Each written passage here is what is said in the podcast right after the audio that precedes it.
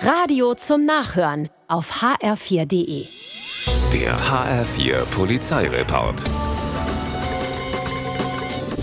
In Kasselkirch-Dittmold steigt nachts um Viertel vor eins ein Einbrecher in eine Bäckerei ein. Er klettert ein Fallrohr hoch, zerschlägt eine Scheibe und hebelt die Tresore aus den Verankerungen. Danach wirft er sie aus dem Fenster, schleppt sie 50 Meter weiter und versteckt sie hinter Mülltonnen. Natürlich hören das einige Anwohner und alarmieren die Polizei.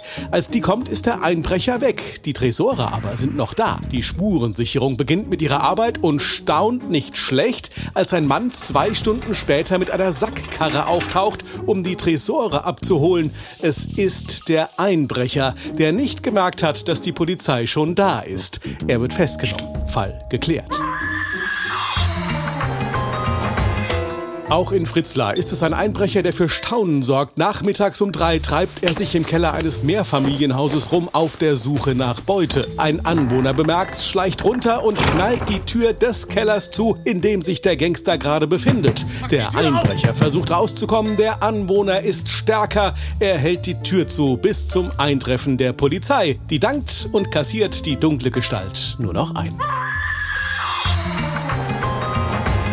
In Kirchhain sorgt ein Mann in Tarnkleidung für Aufregung. Der ist mit einem Maschinengewehr bewaffnet und zu Fuß in der Stadt unterwegs. Polizeistreifen rücken an, kontrollieren ihn und geben Entwarnung. Der durch den Auftrieb völlig verschreckte Mann ist nur auf dem Weg zu einem Spieltreffen mit Kumpels, das seine MG, gebaut aus Legosteinen, so vielen Menschen Angst macht, hätte er nicht gedacht. Der 19-Jährige wird ermahnt, gelobt Besserung und darf weiter zum Spielenachmittag, was auch immer das für Spiele sind.